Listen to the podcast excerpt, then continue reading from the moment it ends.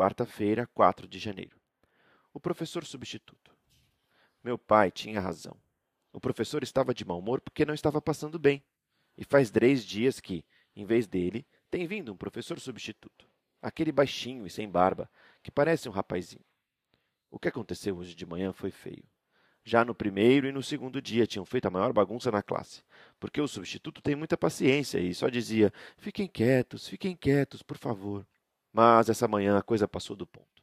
Faziam uma zoada tão grande que já não se podia ouvir nenhuma palavra do professor. Ele aconselhava, pedia, mas só desperdiçava fôlego.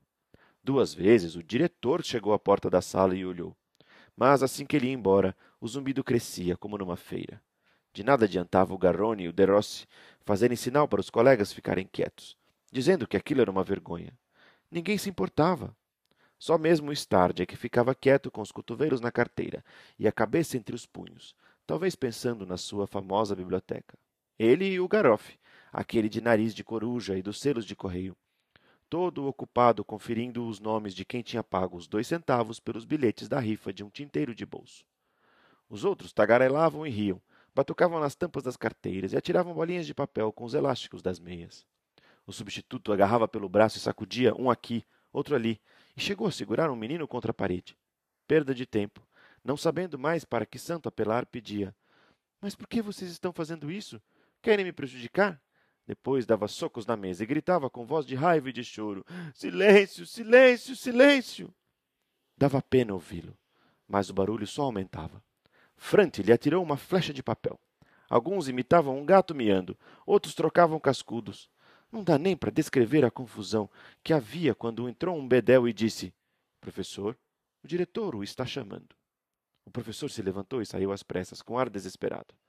Aí é que a zoada recomeçou ainda mais forte. Mas, de repente, Garrone pulou de pé com uma cara furiosa, com os punhos fechados e gritou com a voz rouca de raiva: Pare com isso, seus bestas!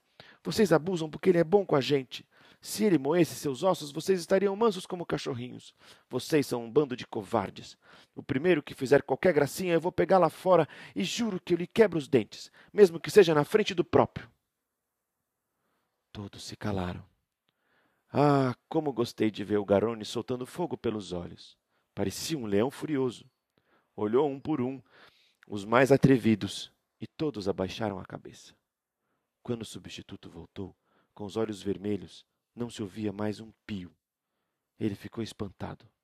Mas depois, vendo o Garrone ainda vermelho e agitado, compreendeu e lhe disse com um tom de grande afeto, como teria dito a um irmão: Obrigado, Garrone.